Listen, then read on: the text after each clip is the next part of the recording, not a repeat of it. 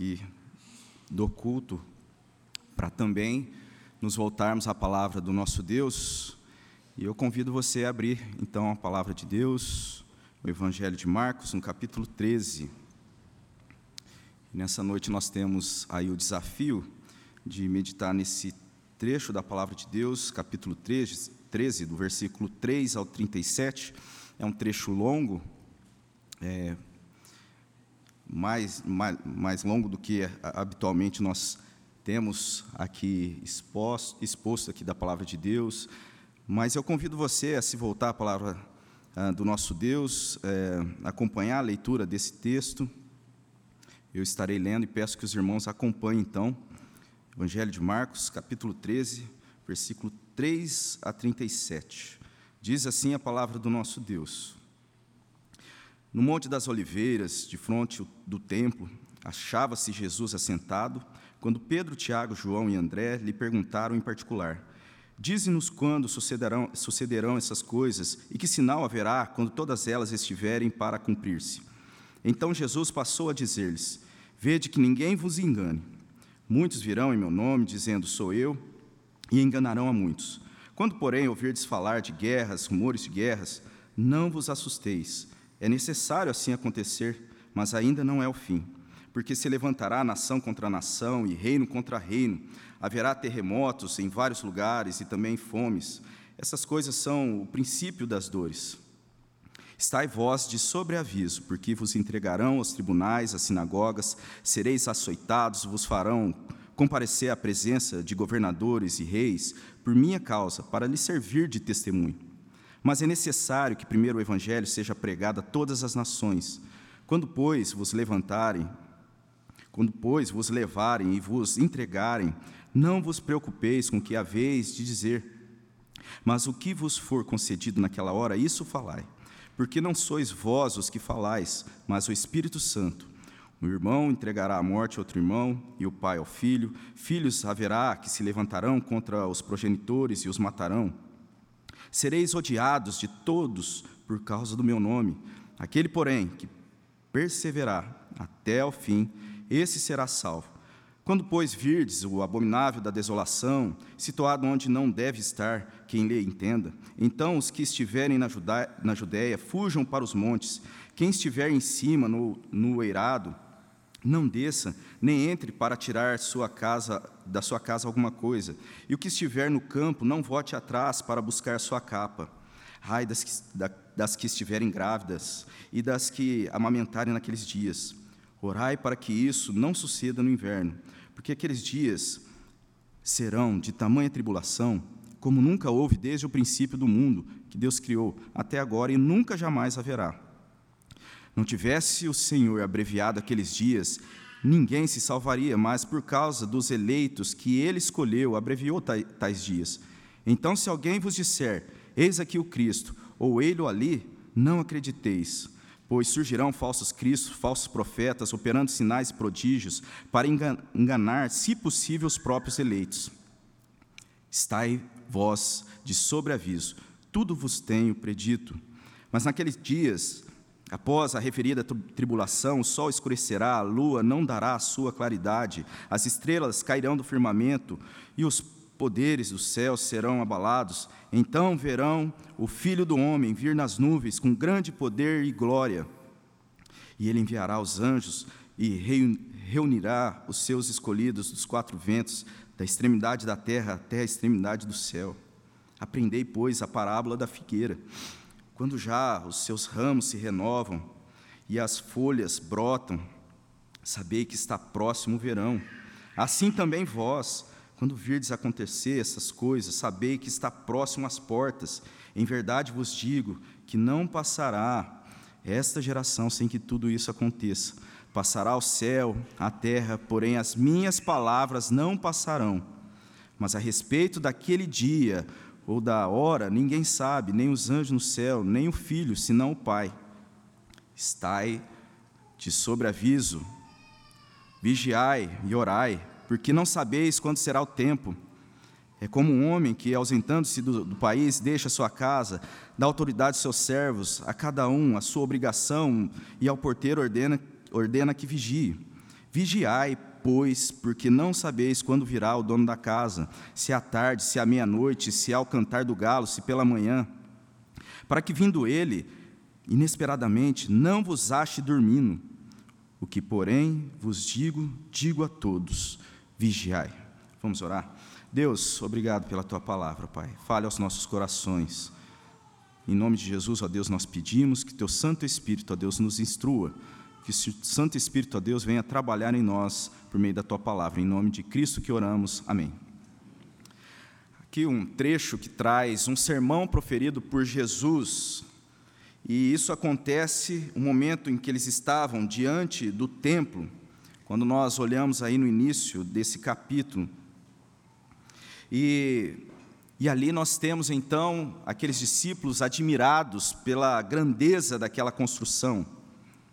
E aí Jesus res, responde, né, fala a eles, eles questionam Jesus, estão todos ali, Jesus se dirige, ah, no versículo 2, no capítulo 13, Jesus diz a ele: Vê essas grandes construções, não ficará pedra sobre pedra que não seja derribada. E isso está acontecendo então uma semana crucial, um momento muito importante. Nós temos falado a respeito nas meditações aqui em Marcos, a respeito desses momentos ali que antecedem a crucificação de Jesus, a obra de redenção. E quando nós chegamos aqui, então, nós temos aí sim a pergunta de Pedro, Tiago, João e André: quando acontecerão essas coisas? E aí nós temos então Jesus pronunciando esse sermão, que é um sermão profético, e deve ser entendido dessa forma, o sermão escatológico, traz informações a respeito dos últimos dias, mas também traz algo que aconteceria em tempo não muito distante ali daqueles dias, e que foi verificado, de fato, acontecendo na história. E então, nesse momento, nós temos aí Jesus falando a respeito daquilo que se daria ali, não muito tempo depois, precisamente aquilo que se daria no ano 70 a destruição do templo, a perseguição que aconteceu, morte que aconteceu em Jerusalém, mas também nós temos aí ah, situações que aconteceria na história com a igreja. E também situações que nós estamos presenciando nos, nos nossos dias.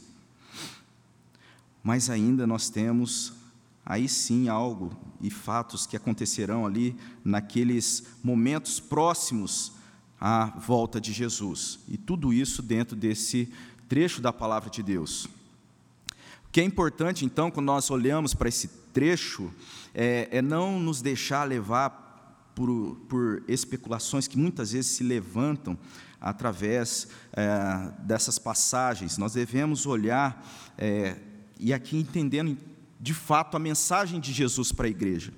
E nessa noite aqui eu espero realmente que nós ah, nos voltemos para esse trecho da palavra de Deus, pensando a respeito daquilo que Jesus está falando ali aos seus discípulos, que ali de forma muito clara é para que os discípulos ah, estivessem de sobreaviso. Os discípulos de Jesus deveriam estar de sobreaviso, deveriam estar prevenidos. E aí, olhando então para esse sermão de Jesus, nós vemos no versículo 5, primeiro ponto que Jesus traz: vede que ninguém vos engane. Diante de tudo aquilo que acontecia naquele momento da história, que haveria de acontecer, e aquilo com relação à própria consumação daquela que é aguardada, Jesus está chamando seus discípulos a estarem de sobreaviso, atento, e não sendo enganados, e primeiramente não sendo enganados por falsos evangelhos.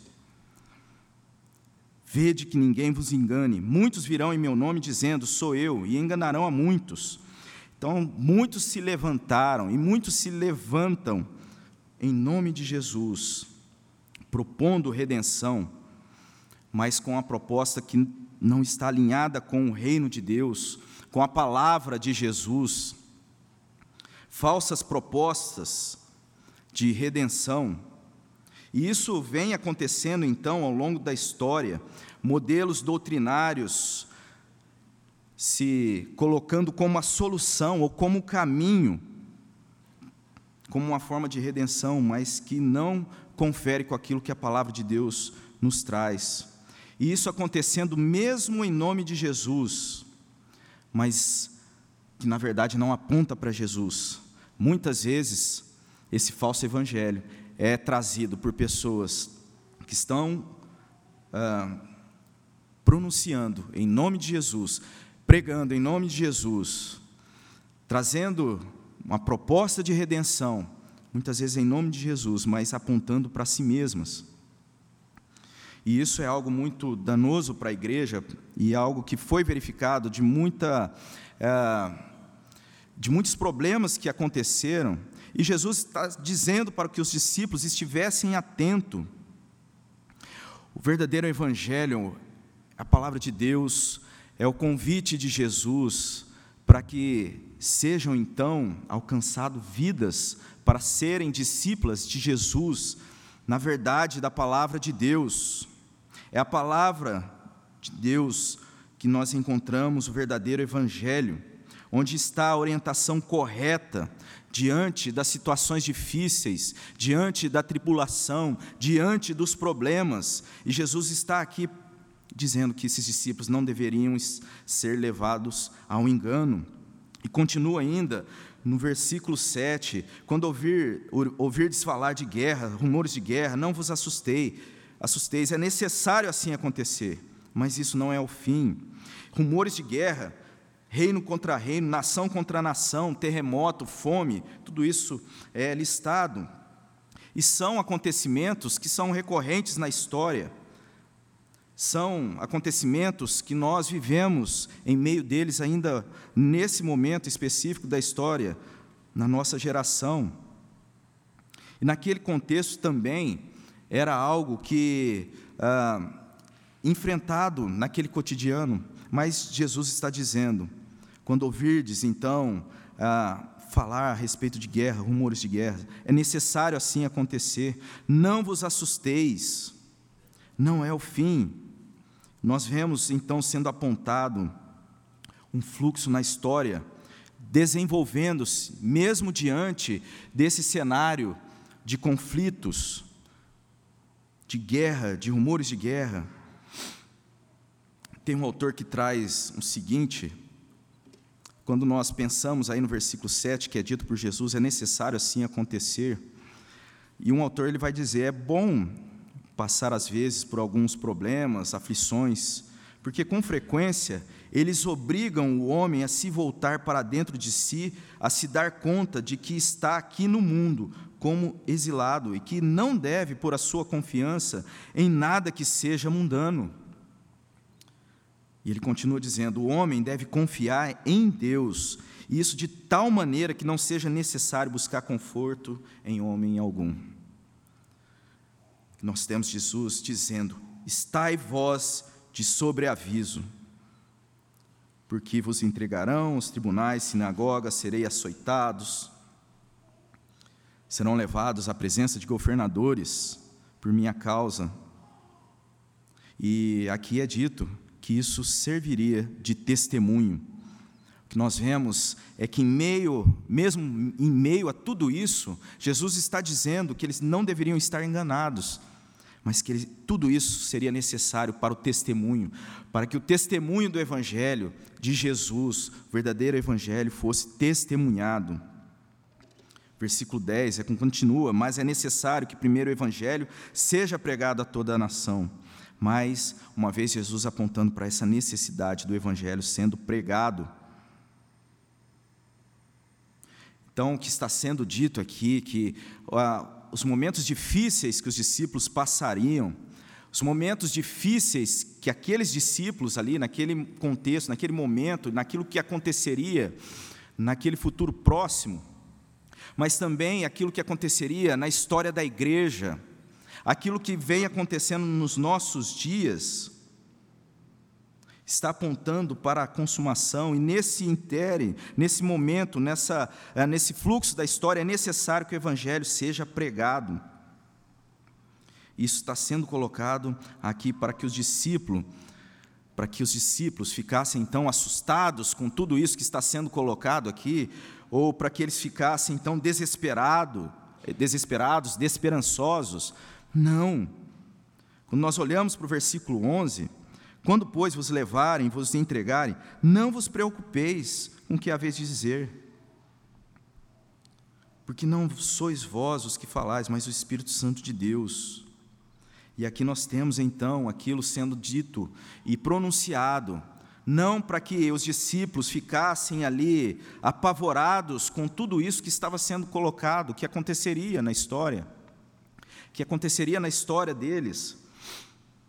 Seria necessário algo para o testemunho, como nós vemos aí no versículo 9, para que o evangelho fosse pregado, como nós vemos no versículo 10, para que a iluminação da palavra estivesse acontecendo pelo Espírito Santo, mesmo diante as perseguições, mesmo diante as lutas. Nós vemos isso acontecer na história da igreja, logo ali nos relatos de Atos, na igreja primitiva, quando o Espírito Santo, então, está ali sendo colocado aquele, como aquilo que daria poder a, aos discípulos no capítulo 1, versículo 8.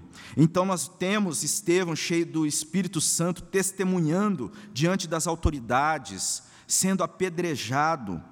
Nós temos Pedro pregando, confrontando também as autoridades em Atos 4:8. E isso acontecendo no poder do Espírito Santo.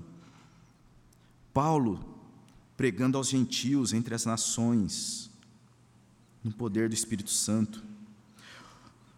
O discípulo não deveria se enganar com os falsos evangelhos ou com a, aquilo que seria trazido em nome de Jesus, tentando enganá-los. Nós temos o verdadeiro evangelho do Pai que envia seu filho, Jesus. O Pai o Filho envia o Espírito a aplicar as verdades do evangelho do reino aos corações, às pessoas necessitadas nesse mundo caído. Um mundo caído, então, onde há traição. Próprio Jesus experimentaria a traição. E o versículo 12 vai dizer: Um irmão entregará à morte outro irmão, um pai o filho. Filhos haverá que se levantarão contra os progenitores. Um ambiente inóspito, de traição. Essa realidade, então, é uma verdade, a honestidade da palavra sendo apresentada com aquilo que acontece aquilo que aconteceria ali naquele momento da história, o que aconteceria na história da igreja.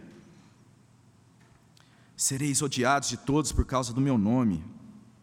Mas aí nós temos então, porém aquele que perseverar até o fim, esse será salvo.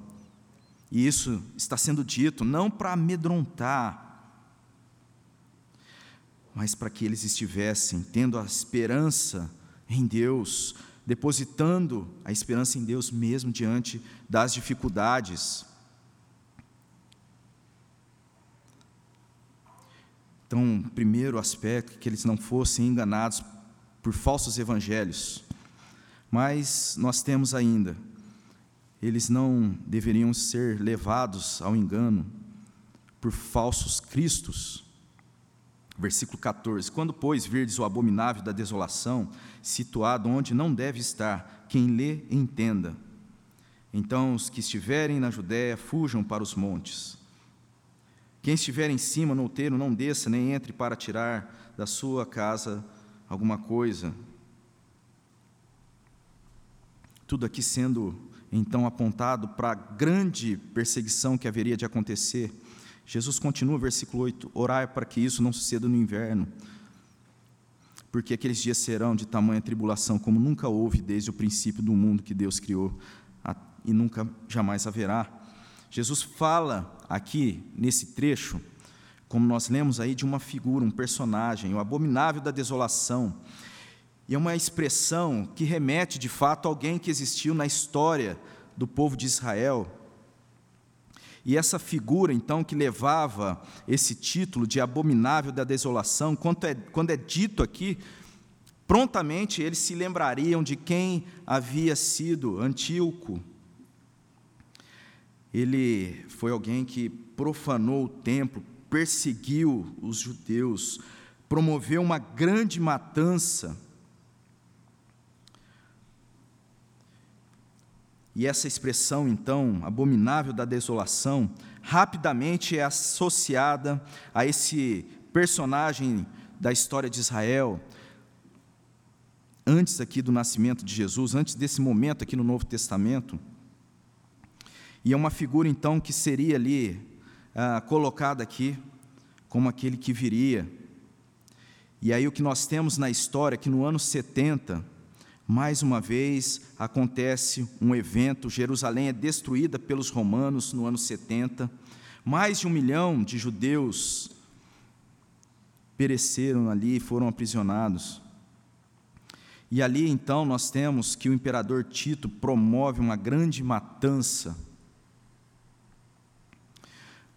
O autor é, que comenta a respeito desse trecho, ele traz o seguinte: Jesus aqui adverte seus seguidores que quando as forças do exército romano estivessem chegando, seus seguidores na Judéia deveriam fugir para as montanhas.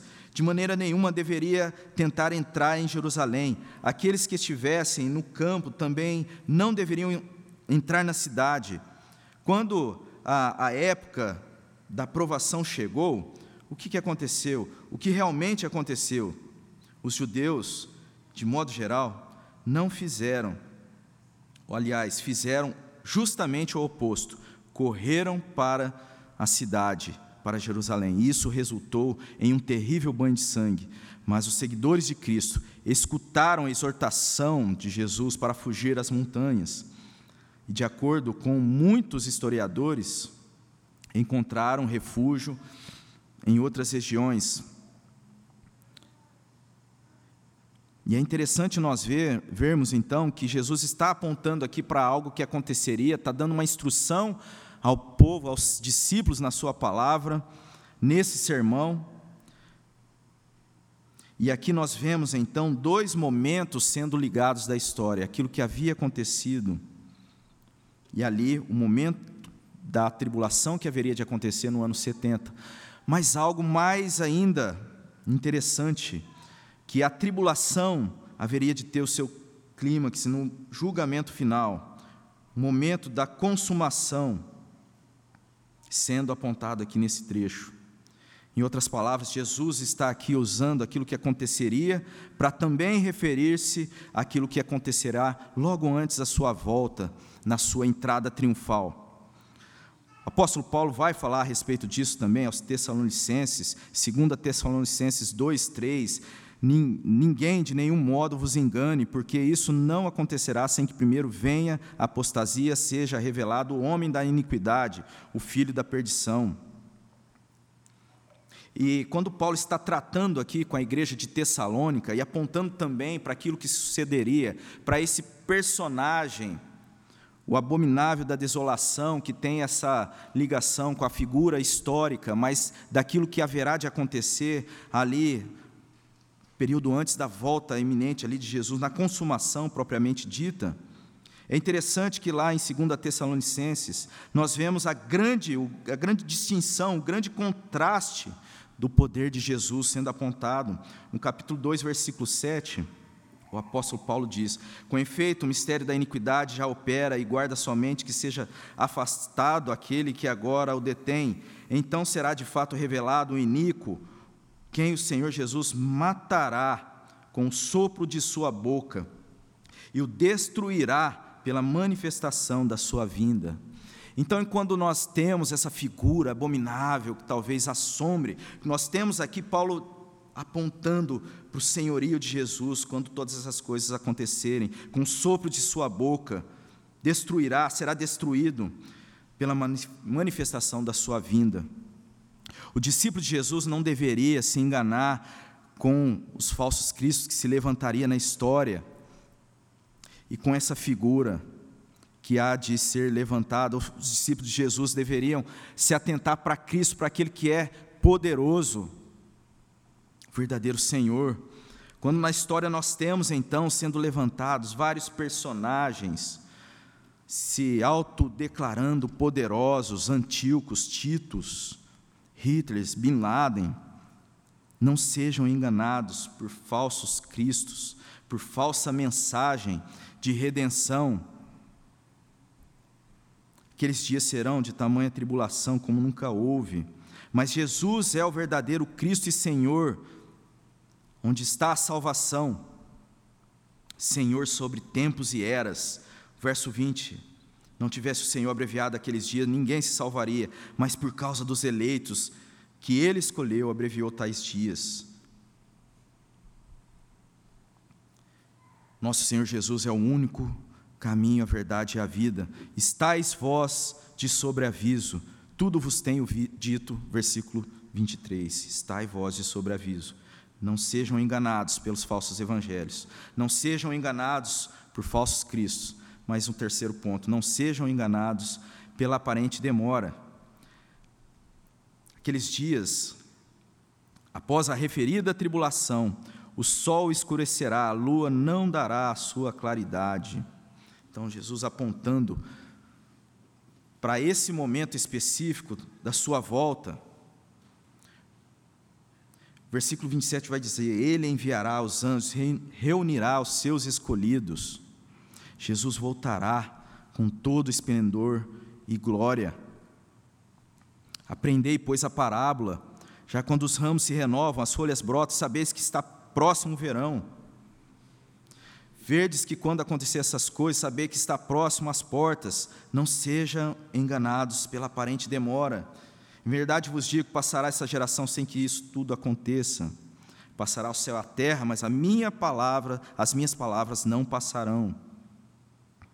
Essa verdade sendo cumprida, a palavra então sendo ali vivenciada por aquela geração, por aquilo que aconteceria no ano 70, quando nós olhamos para a história, nós verificamos a igreja passando também e sendo mantida pelo poder de Deus, quando se coloca ao senhorio de Jesus, enfrentando dificuldades, enfrentando lutas, enfrentando perseguição. Que nós temos então é a palavra sendo cumprida. E aqui, talvez, a partir do verso 33, o ponto que eu creio que está sendo destacado de todo esse sermão de Jesus. Estai de sobreaviso, vigiai e orai, porque não sabeis quando será o tempo. Verso 35: Vigiai, pois, porque não sabeis quando virá o dono da casa, vigiai.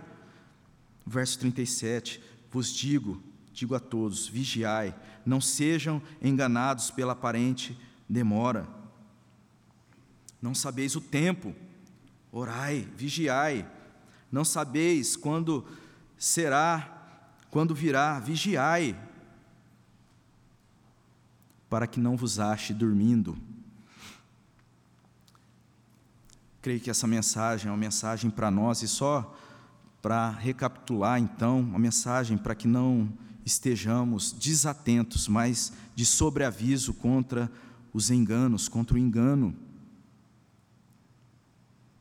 Devemos estar prevenidos, não sendo enganados por, por falso evangelho, por falsas mensagens de redenção, não sendo enganados por falsos cristos, e também não sendo enganados pela, por uma aparente demora.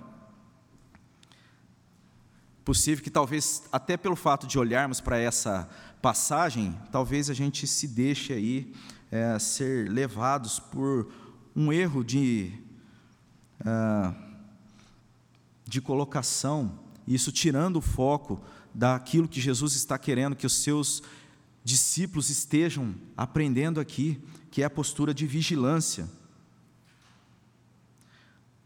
Nós temos que essa mensagem aqui não é uma mensagem para que os discípulos estivessem desesperados, desanimados, mas que diante de tudo isso que está sendo colocado, eles deveriam saber que eles deveriam testemunhar, pregar o Evangelho, que eles deveriam buscar, vigiar, orar, e, sobretudo, eles deveriam ser confortados, sabendo que Jesus estaria com eles em todo esse momento.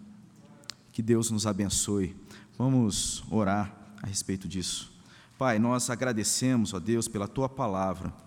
Nós agradecemos, ó Deus, porque o Senhor fala conosco por meio da tua palavra. O Senhor, ó Deus, nos chama a termos, ó Deus, uma disposição e uma atenção, ó Deus, àquilo que o Senhor fala conosco, para que não sejamos enganados, ó Deus. Que nós venhamos a nos manter, ó Deus, nos ajude nisso, a estarmos, ó Deus, firmes na tua verdade, do teu evangelho, Pai, a estarmos firmes no teu senhorio, ó Deus, e também, ó Deus, a não nos deixar levar por a nossa concepção de tempo, ó Deus, mas saber que o Senhor é Senhor sobre todas as coisas, ó Pai. Em nome de Jesus, amém.